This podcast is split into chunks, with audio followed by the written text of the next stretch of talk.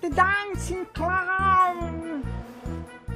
No me sale, no me sale lo de los ojos. Quiero hacer lo de los ojos que hace Bill Skarsgård, que tira como un, como un ojito para afuera. No, no me sale. En fin. Hoy es jueves, día de estreno y entre todas las películas que se estrenan salió It capítulo 2 y vamos a estar hablando de algo muy interesante que tienen que saber antes de ver la película y que les va a gustar porque tiene algo que ver con el libro y con todo esto y tiene que ver también con una pregunta que yo le hice a Andy Muschietti. Antes de comenzar, les quiero dar la bienvenida a esta nueva entrega de El Mundo Según Magnus. Estoy tomando aquí mi café en un vaso que no tiene nada que ver con IT. Es sobre Hogwarts. La gente de Saturnalia me regaló este vasito hermoso. Estoy aquí desayunando. No tengo, ¿podés creer que no tengo una taza de IT? ¿Cómo puede ser que no tengo una taza de IT, loco? Yo no puedo creer esto. Y lo que sí tengo es cosas que me dio, eh, me dio Warner. Tengo este pequeño llaverito de Pennywise, The Dancing Cloud, con, eh, eh, dice, no sé si ven que dice, with Beaver Hat. Esto tiene que ver con la primera escena de la película, no les voy a spoilear nada, pero ven que está sosteniendo como un pequeño sombrerito ahí de, de, un castor, bueno, tiene que ver con la primera escena de la película. Y además tengo mis auriculares, mis auriculares de It capítulo 2, ahí va. Me dieron también esta como pequeña postal, que la postal tiene que ver con lo que vamos a estar hablando en este capítulo. Se ve como la mitad de la cara de Pennywise y la mitad de cara de la, la viejita que aparece en la escena a la cual Beverly va a buscar a su padre y no lo encuentra al padre y encuentra a esta viejita, la señora Kirsch. Ahora vamos a hablar de esto. Y vamos a estar, por supuesto, citando el libro aquí. Eh, y Stephen King, y si no lo leyeron, miren lo que es, es un ladrillo. Yo lo leí hace cuatro años, cinco años más o menos lo leí completo por primera vez y la verdad que es un libro maravilloso. Algún día lo voy a releer. Y además de todo esto que tengo de It, tengo puesta acá mi remerita. Está un poco arrugada. Está un poco arrugada. Si, la, si, la, remera está más arrugada que yo, es un problema importante. Eh, me la dio la gente de Rebel Label. Muchas gracias. Y terminada la sección de chivos, empecemos con la sección de análisis de, del video de hoy, yo qué sé. La primera pregunta que yo le hago a Andy en la entrevista es, en el momento del tráiler, se ve en la escena, en, particular la de la de la viejita cuando lo va a visitar, eh, hay como un cuadro. Esto lo vemos en el tráiler, ¿no? Que como un pasado, tal vez se coquetea con algo, tal vez de Pennywise, que no se sabe. ¿Hay alguna posibilidad de que algún día veamos alguna precuela? En el libro se toca ese tema. ¿Qué es lo que nos dice el director Andy Muschietti sobre este personaje llamado Robert Gray o Bob Gray? Es interesante, es una, en el libro es la figura de, Robert Gray o Bob Gray es un, es un personaje muy críptico y, logra misterio precisamente por eso, porque es, es, muy intrigante, nunca te explica bien quién fue Bob Gray, es todo especulativo, son pedazos de información acá o allá, y eso es lo que lo hace que funcione bien. Y eso es lo que, lo que hace que, que, Bob Gray funcione como personaje en esta película, que sigue siendo, sigue estando detrás de un velo de, de, misterio. De misterio. Bueno, si revisamos este libro, tenemos un origen de Pennywise que también es visitado, no quiero spoilear, pero es visitado en It capítulo 2 y es el siguiente. It es un monstruo antiguo que se cree fue creado antes de la formación del universo mismo en un lugar llamado los Fuegos Fatuos. Su verdadera forma jamás fue vista, es más, se cree que ni siquiera tiene apariencia física definida, sino que podría ser un espíritu maligno casi siempre se presenta en forma de payaso y en su guarida subterránea, como lo muestra el libro y también la película, tiene forma de araña gigante. El monstruo llegó a nuestro planeta en la prehistoria, más específicamente en la era mesozoica del Cretácico tardío, y cayó en el lugar donde millones de años después se situaría el pueblo de Derry, hasta que los humanos comenzaran a habitar el lugar It, estaría en un periodo de hibernación del cual despertaría en ese momento y se alimentaría de los humanos que serían sus víctimas.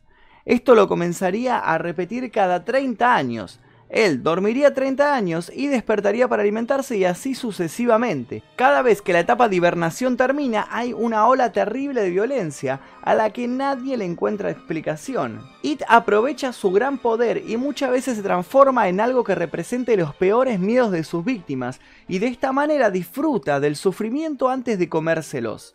Ok, entendimos el origen de It. Vino del espacio, estuvo hibernando y cuando la gente empezó a poblar este lugar en donde luego se estableció la ciudad de Derry, despertó de su hibernación y empezó a comerse a, los primeros, eh, los primeros habitantes de este lugar, que era un pueblo aborigen. Ya lo vamos a ver eso en la película también. Si esto es It, ¿por qué tiene forma de payaso? ¿De dónde surge Pennywise? ¿De dónde surge este Robert Gray o Bob Gray? ¿Quién era este tipo? Según nos cuenta el personaje de la señora Kersh, en este adelanto de la película capítulo 2, su padre vivía en Suecia y vino a Estados Unidos en la década de 1920. Es entonces, luego de contar esto, que la señora Kerr se retira para prepararle un té a Beverly y Beverly empieza a mirar a su alrededor y ve en la pared una foto en la cual se ve a esta a una nena que vendría a ser la señora Kersh pero de pequeña y al lado está su padre que vendría a ser este Bob Gray.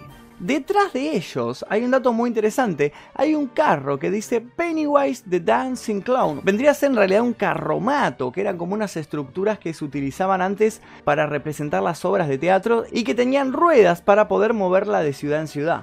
O sea, que este Robert Gray, este Bob Gray, fue el que creó al personaje de Pennywise y se disfrazaba de este payaso para ganarse la vida. Pero ¿cómo es que se conecta Pennywise con It. Bueno, ese es el punto que todavía no queda claro, por eso Andy Muschietti dice que le interesa mucho este personaje y que le gustaría poder firmar una precuela explicando cómo se conecta It con Pennywise. Lo que podemos tener sí son suposiciones que puede andar por ahí la historia. Lo que se me ocurre a mí es que algún momento cuando despertó It de su hibernación conoció a este Bob Gray y lo vio interpretando al personaje de Pennywise y vio que este Pennywise, este payaso, atraía a los niños. Para ese momento, It se estaba alimentando no solo de humanos, sino que había sido más específico en su dieta y se estaba comiendo a los niños. ¿Por qué a los niños? Porque era más fácil asustarlos que a los adultos. Un nene se asusta mucho más fácil. Entonces para It era más fácil asumir alguna forma de algún miedo que el nene tuviera y cuando este nene estuviera totalmente espantado, ¡pum! se lo comía porque él decía que los humanos tenían mejor gusto cuando estaban asustados. Entonces cuando vio que este Bob Gray se disfrazaba de Pennywise y atraía a los niños, dijo, ya está, yo tengo que ser este, este payaso, yo tengo que asumir esta forma, atraer a los niños y asustarlos y cuando los asusto, pum, me los como. Va a ser más fácil que estar buscando una forma nueva para cada chico. Así que una de dos. O luego de algún show se acercó a este Bob Gray y se lo comió y luego empezó a tomar la forma de Pennywise, o sea que lo reemplazó como humano, tomó la forma de Bob Gray, que la forma de, Bob Gray es un ser humano, es un tipo que se pinta la cara y se convierte en Pennywise, tomó la forma de este hombre. O, también la otra posibilidad es que poseyó su mente, se metió dentro de su mente y lo manipuló. Esto queda bastante claro en el libro, dicen que It tiene también el poder de influenciar a la gente, de meterse en su mente y hacerle hacer cosas. La cuestión es que de una manera u otra, It tomó la forma de Pennywise, que era el personaje creado por este Bob Gray. Y no solo se quedó con su personaje, sino que también se quedó con su carromato. Esto lo podemos ver en la película en el capítulo 1, cuando está la escena de que secuestra a Beverly, detrás de Pennywise se ve el carromato apoyado ahí en el suelo y de arriba de él están los restos de todos los niños que él había secuestrado. Incluso a este carromato lo sigue utilizando para hacer obras porque en esa misma escena se puede ver cómo se abre este, este pequeño escenario andante y sale Pennywise haciendo un baile bastante, bastante peculiar frente a Beverly que estaba secuestrada e hipnotizada. Así que básicamente esa es la historia de cómo surgió Pennywise, de dónde surgió el payaso. Originalmente It, It, que vendría a ser eso, que le dicen It porque no tiene un nombre, porque le dicen es eso, It significa eso. En algún punto It tomó la forma de este personaje, este Pennywise que era un payaso creado por Bob Gray. No se sabe qué pasó con Bob Gray, si se lo comió, si, si le poseyó la mente, no se sabe qué sucedió. Y estaría buenísimo, ojalá Ojalá que este It capítulo 2 le vaya súper súper bien para que Andy Muchetti y su hermana Bárbara tengan presupuesto para poder hacer esta precuela que él pensó, que se nota que la entrevista que, tuve con él, se nota que tiene una idea dando vuelta por ahí, pero todavía no, no la quiere contar porque sería como quemar la idea si es que va a ser la precuela en algún momento. En fin, hasta aquí el video de hoy. Vayan a ver It capítulo 2 porque está buenísima posta, está muy muy buena, se las recomiendo mucho. Yo ya la vi tres veces y capaz que la vaya a ver una cuarta vez. Vayan a verla si les gustó la 1 les va a gustar sin duda esta segunda parte que tiene una conclusión muy muy interesante. Nosotros nos vamos a ver pronto, casi todos los días en este canal con esta sección de Llamar al Mundo según Magnus, pero si quieren verme en persona nos vemos este 15 de septiembre en el evento DMO en Rosario, atención gente de Rosario, o si no nos vamos a ver el 6 de octubre en el evento Walking XP, el evento de zombies más grande de Latinoamérica que voy a estar conduciéndolo yo, por supuesto. O si no, nos vamos a ver el 23 de noviembre en la presentación de mi cuarto disco que pronto van a tener datos sobre eso, pronto va a salir y lo van a poder escuchar. Lo presento al vivo el 23 de noviembre en Here Music Club acá en Capital Federal. Estén atentos a todas estas cosas, suscríbanse si es que todavía no lo hicieron, dejen su like. Nosotros nos veremos en la próxima entrega del Mundo Según Magnus. Goodbye.